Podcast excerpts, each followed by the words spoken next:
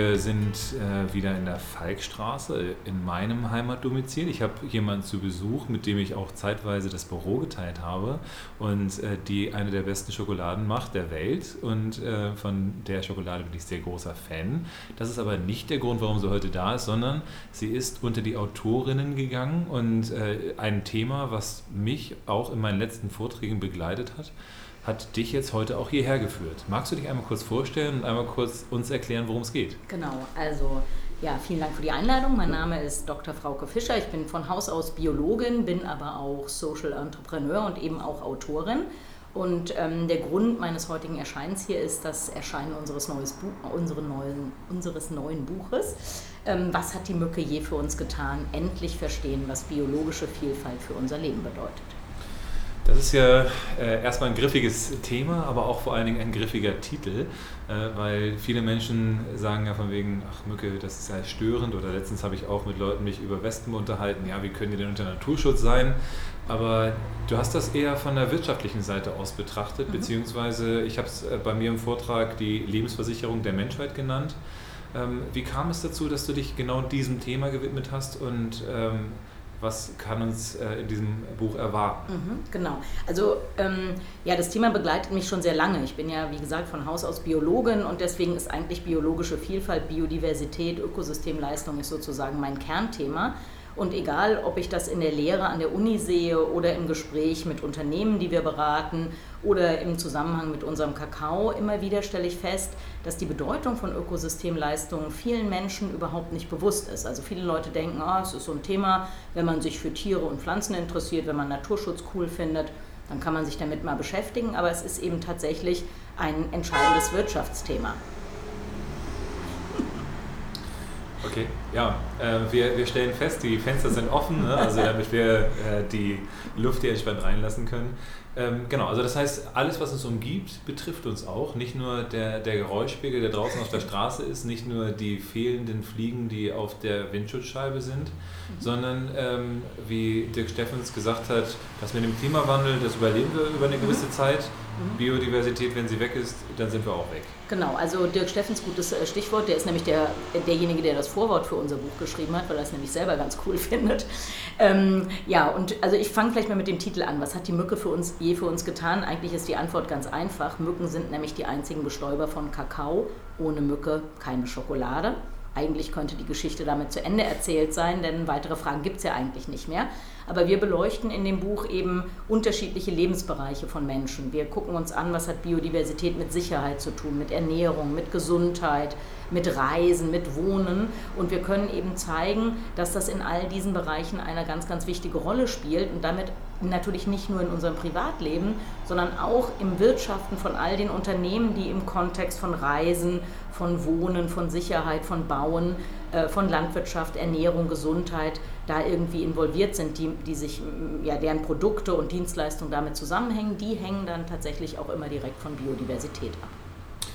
Aber so richtig groß ist diese Erkenntnis ja auch noch nicht. Ne? Also es gibt ja doch den einen oder anderen Unternehmer, der in seinen vier Jahre Zyklen denkt und mhm. da noch nicht so ganz klar versteht, warum es schlau ist, nicht irgendwelche Umweltumlagen zu mhm. umgehen, Auflagen zu umgehen, ja. sondern eben äh, da mhm. vielleicht auch wirklich eher da noch eine Schippe oben drauf zu legen. Ne? Also ja. klar, es gibt bestimmte Sachen auch bei uns hier in der Region, wo man sagen würde, der Wein, wenn er Demeter gemacht wird, das kann dann eben auch nochmal ein Verkaufsanreiz sein. Aber es geht um viel, viel mhm. mehr als das, ne? sondern es geht eben auch darum, dass man Folgekosten quasi auch selber produziert, wenn man Biodiversität gefährdet. Genau, eigentlich geht es sogar noch viel weiter. Also World Economic Forum, die sind ja nicht unbedingt verdächtig, eine reine Naturschutzorganisation zu sein. Die bringen ja alljährlich den Global Risk Report raus, das letzte Mal im Januar 2020. Und wenn man sich da anguckt, worin sieht das World Economic Forum die aller, allergrößten Risiken für, die, für das Fortbestehen unseres Wirtschafts- und Sozialsystems, für das Bestehen, Fortbestehen der Menschheit auf unserem Planeten, dann sind diese Hauptrisiken alle grün. Und sie hängen eigentlich alle mit dem Verlust von Biodiversität zusammen oder umgekehrt als Chance mit dem Erhalt von Biodiversität. Und das bedeutet eigentlich, Unternehmen, die äh, sich zukunftssicher aufstellen wollen, zukunftsfähig, die kommen eigentlich an diesem Thema biologische Vielfalt, Biodiversität und Ökosystemleistung überhaupt nicht mehr vorbei. Stellen wir denn fest, dass da jetzt auch ein Umdenken stattfindet? Also ist es eher so, dass man jetzt sagt, äh, im Moment geht es eher in diese Richtung auch? Oder ist es noch so, dass man da noch ganz, ganz viele umpolen muss? Ne? Mhm. Weil ich hatte das Gefühl, dass vor so 10, 15 Jahren also die Awareness, wie man heutzutage sagen würde, die Aufmerksamkeit für das Thema noch deutlich geringer war, als sie jetzt ist. Äh, ist das nur mein Gefühl, weil ich jetzt in der grünen Blase bin oder ist das äh, tatsächlich der Fall? Nee, ich glaube, das kann, können wir schon generell so sagen. Also wir sehen ja sowas wie den European Green Deal, wir sehen, dass die OECD ein Programm aufgelegt hat, Building Back Better, also wie werden wir nach Corona, wie machen wir das alles besser. Auch der Ausbruch der Corona-Pandemie ist ja ein direkter Effekt des Eingriffs von Menschen in tropische Regenwälder. Und wir sehen, ja, die Einschläge kommen näher und es gibt immer weniger Unternehmen, Sektoren, Verbände, ähm, ja, Wirtschaftsbereiche, in denen man sich traut oder so ignorant ist, dieses Thema völlig äh, hintanzustellen. Ja, das äh, stellen wir natürlich auch bei uns fest. Ich meine, wir sind jetzt ja Investoren in dem Bereich. Das heißt, äh, wir haben jetzt in diesem Jahr durchaus festgestellt, dass wir jeden Index hinter uns gelassen haben mit nachhaltigen Investments, äh, weil schlicht und ergreifend das ein Thema ist, was im Vogue ist. Ich habe in den letzten Terminen eigentlich eher meine Besorgnis darüber ausgedrückt, dass das so gut funktioniert, weil das spiegelt wieder, dass jetzt mittlerweile fast jeder im Panikmodus ist. Ähm, wie geht es denn dann weiter? Also habt ihr da dann auch einen positiven Ausblick? Weil uns, ja, ich meine, äh, mir wird halt immer in Vorträgen ab und zu mal so eine, so eine gewisse Depri-Grundstimmung dann vorgeworfen und mhm. äh, gesagt, dass ich vielleicht keine Lösung habe. Ja. Also genau, klar, wir, ähm, unser Buch ist so dreigeteilt. Wir fangen an eben mit so einer Erklärung, was ist das überhaupt, damit man da überhaupt kapiert, worum es geht. Dann eben diese Betrachtung im Bezug zu den einzelnen Lebensbereichen von Menschen und den einzelnen Wirtschaftsbereichen. Und dann machen wir einen Ausblick. Also erstmal, wer kümmert sich denn darum? Warum kümmert man sich darum? Wie kümmert man sich darum? Und ähm, du hast es aber ja eigentlich eben schon gesagt, wenn man sich nachhaltige Investments anguckt, dann laufen die also man kann ruhiger schlafen in jeder Hinsicht, wenn man nachhaltig investiert. Und das hat ja tatsächlich auch viel mit Biodiversität zu tun, wenn wir uns überlegen, wie Unternehmen in Zukunft den Access to, uh, to, to, Market, Access to Capital, uh, License to Operate, Reputation, das sind alles Themen, die auch mit Biodiversität zusammenhängen. Vielleicht nochmal ganz konkret, der ähm, norwegische Pensionsfonds, der hat ja zum Beispiel schon gesagt, er schmeißt Unternehmen raus, denen, äh, in deren Wertschöpfungskette die Zerstörung des Amazonasregenwalds eine Rolle spielt. Und das bedeutet für Unternehmen, die das vielleicht gar nicht wissen, wird das plötzlich ein knallhartes ähm, ja, Bilanzgeschäft zu wissen, wo und wie und ob man ähm, in biologische Vielfalt eingreift. Das heißt, äh, wir stellen jetzt immer mehr fest, dass der globale Zusammenhang, also Globalisierung, nicht nur was mit irgendwelchen Lieferketten zu tun hat oder vielleicht im übertragenen Sinne gerade mit Lieferketten mhm. zu tun hat. Ne? Also wer liefert was? Und mhm. das ist eben zum einen natürlich Folgeschäden, also das heißt, dass man sagt, was für ab, also was geht aus meiner Abluft raus und so weiter, mhm. aber eben auch dann, wer bringt mir denn überhaupt meine mhm. Leistung und woher kommen denn überhaupt meine mhm. ganzen Produkte? Weil nahezu jeder einzelne Unternehmer wird ja in irgendeiner Weise davon abhängig sein. Ne? Genau, also es gibt, ähm, also es gibt natürlich äh, Sektoren, die direkt abhängig sind, weil sie direkt Ressourcen aus der Natur nehmen, sei das jetzt äh, Landwirtschaft oder Ernährung oder Gesundheit oder Tourismus. Äh, die sind natürlich direkt von Biodiversität abhängig. Aber auch jeder, der eine IT-Bude hat oder äh, Finanzberater ist oder ähm, ja, was weiß ich, Staubsauger verkauft, auch der hat einen direkten Bezug zu Biodiversität oder einen direkteren zu Biodiversität und Ökosystemleistung, als die meisten Leute eben denken.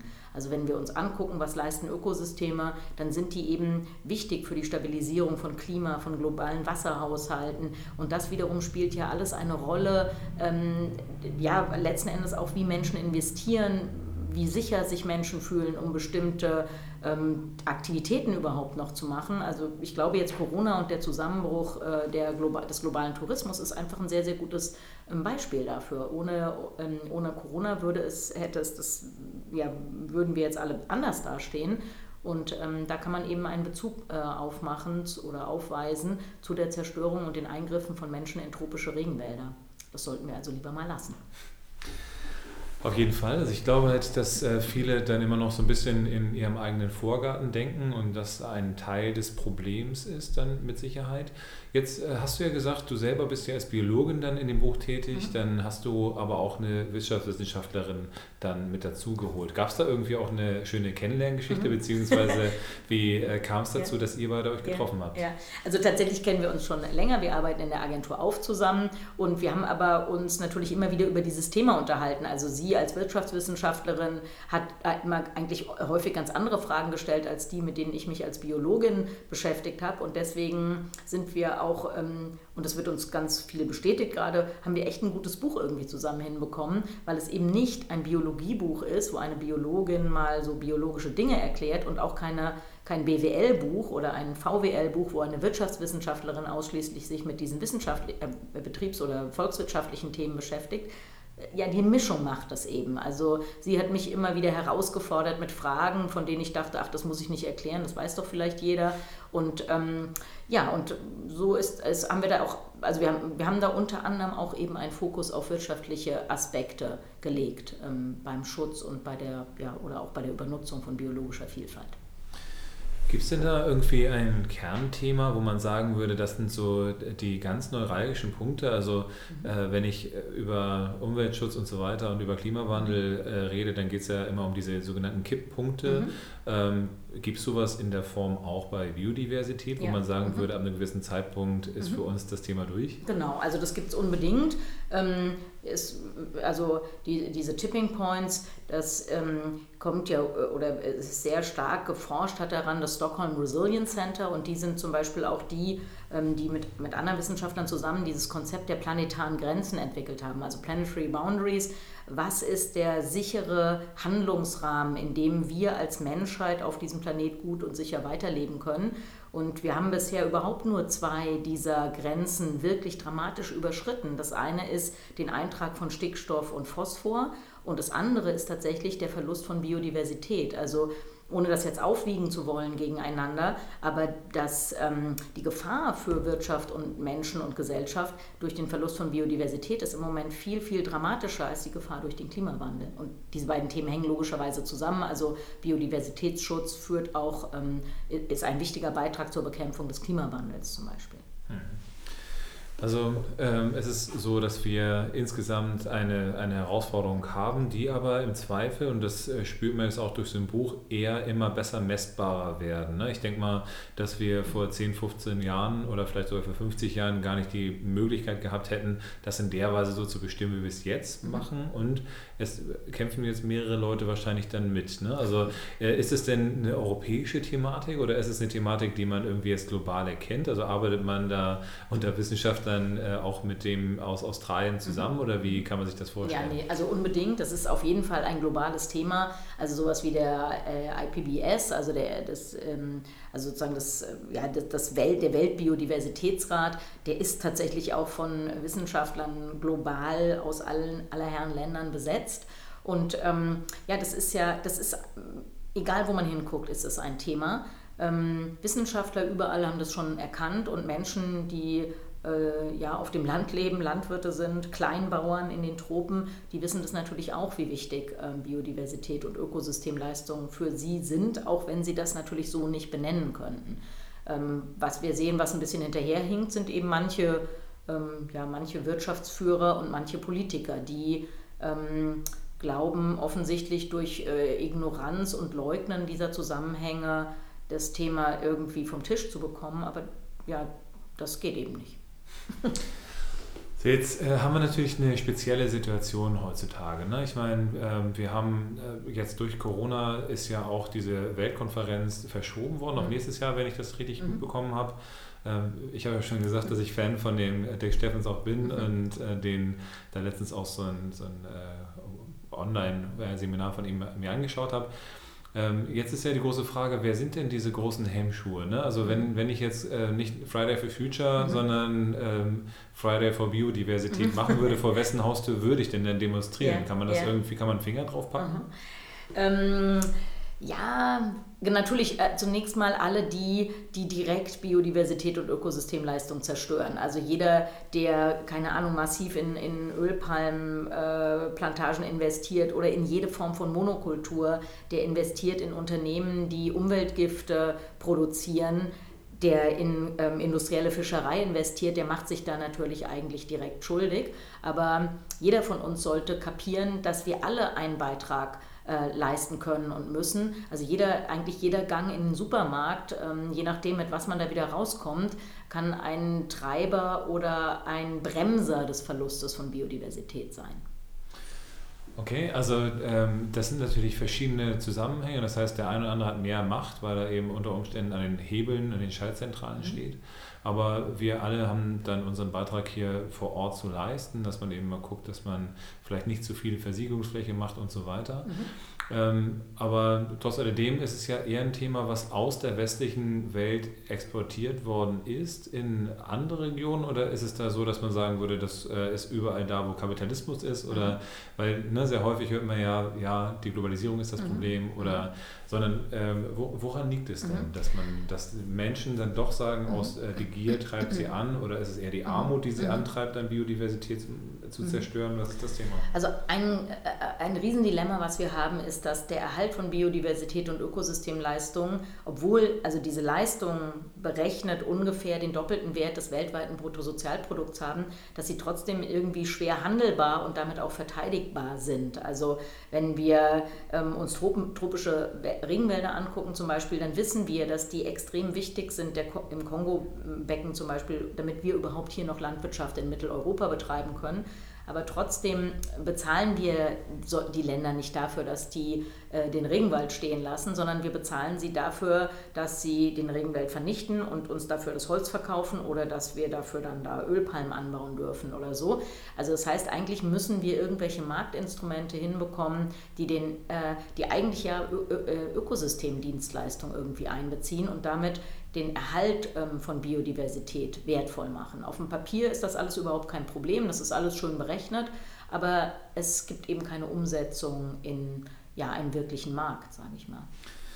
Ich ähm, stelle auch immer wieder fest, dass es so ein bisschen dieses Problem, wer, wer soll als erstes anfangen mhm. ist. Ne? Das heißt, häufig ist es ja eher so, ja, warum sollen wir denn jetzt als dritte Welt mit dem Thema anfangen? Mhm. Fangt ihr doch erstmal. Ne? Mhm. Und mhm. äh, sehr häufig habe ich ja dann auch gehört nach dem Motto, ja, ihr habt ja sowieso in Europa auch alles nur Monokulturen, mhm. warum mhm. dürfen wir in Indonesien oder in wo auch immer das nicht? Ähm, jetzt könnte man ja rein theoretisch verschiedene Mechanismen da nutzen. Man könnte ähnlich wie so ein Weltklimarat oder sowas, so ein Weltbiodiversitätsrat machen oder ja, mhm. und äh, mhm. der dann irgendwie auch mehr Befugnisse hat. Mhm. mhm. Was, wem würdest du denn mehr Macht geben, beziehungsweise wo würdest du denn Geldströme hinleiten, wenn du die Chance hättest? Gibt es also, da irgendwas? Also tatsächlich glaube ich, ist es keine Frage des Geldes. Es ist eher eine Frage, also, also zum Beispiel der Königsweg wäre unbedingt, wenn man Umwelt- und Sozialkosten internalisieren müsste. Wären alle Produkte, würden alle Produkte den wahren Preis haben und die wahren Kosten abbilden, dann würden, ähm, bleibe ich mal beim Thema Schokolade, eine billige Schokolade 20, 30, 40 Euro pro Tafel kosten, wenn da eben Regenwaldzerstörung und Kinderarbeit mit verbunden sind.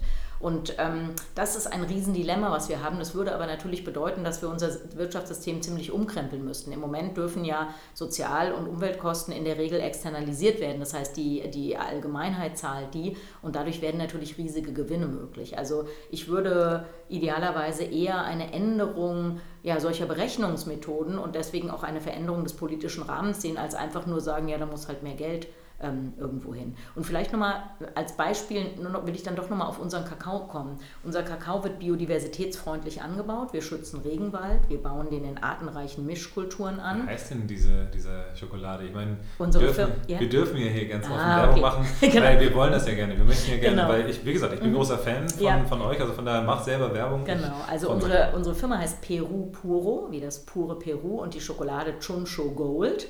Und ähm, ja, das ist eine Regenwaldschutzschokolade. Also letzten Endes ist das Regenwaldschutz in Tafelform.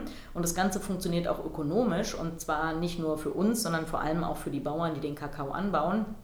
Durch diese gemischten Agroforstsysteme ähm, ernten die pro Hektar doppelt so viel Kakao wie ihre Kollegen in Ghana, die äh, im ländlichen Afrika dann eben Monokulturen betreiben. Also das, das bedeutet, diese, also weil deine Frage ging ja jetzt eben schon so ein bisschen dahin, okay, dann das eine bringt halt viel Geld und das andere kostet vielleicht viel, aber so ist es eigentlich nicht. Also kluge ähm, ja, Inwertsetzung von Biodiversität und Ökosystemleistung führt eigentlich dazu, dass man dass es, dass es allen besser geht und dass man vor allen Dingen langfristig gute Geschäfte machen kann. Also vielleicht nochmal ein anderes Beispiel, das relativ bekannt ist, ist der Zusammenbruch der nordatlantischen Kabeljaubestände. Da hatten in den äh, ja schon Mitte des letzten Jahrhunderts immer wieder Wissenschaftler gesagt, hier, ihr müsst die Fangquoten reduzieren, sonst kollabieren die Bestände. Das hat die Fischereiindustrie nicht äh, die, und dann auch die Politik nicht gemacht mit dem Argument, dass sonst Menschen arbeitslos werden. Und dann ist irgendwann sind die Kabeljaubestände komplett zusammengebrochen. Mit anderen Worten, heute arbeitet niemand mehr in dieser Industrie. Es gibt also ähm, ja, alle, alle Firmen, die damit, diese gesamte industrielle Fischerei auf den nordatlantischen Kabeljau ist pleite gegangen. Die gibt es heute nicht mehr.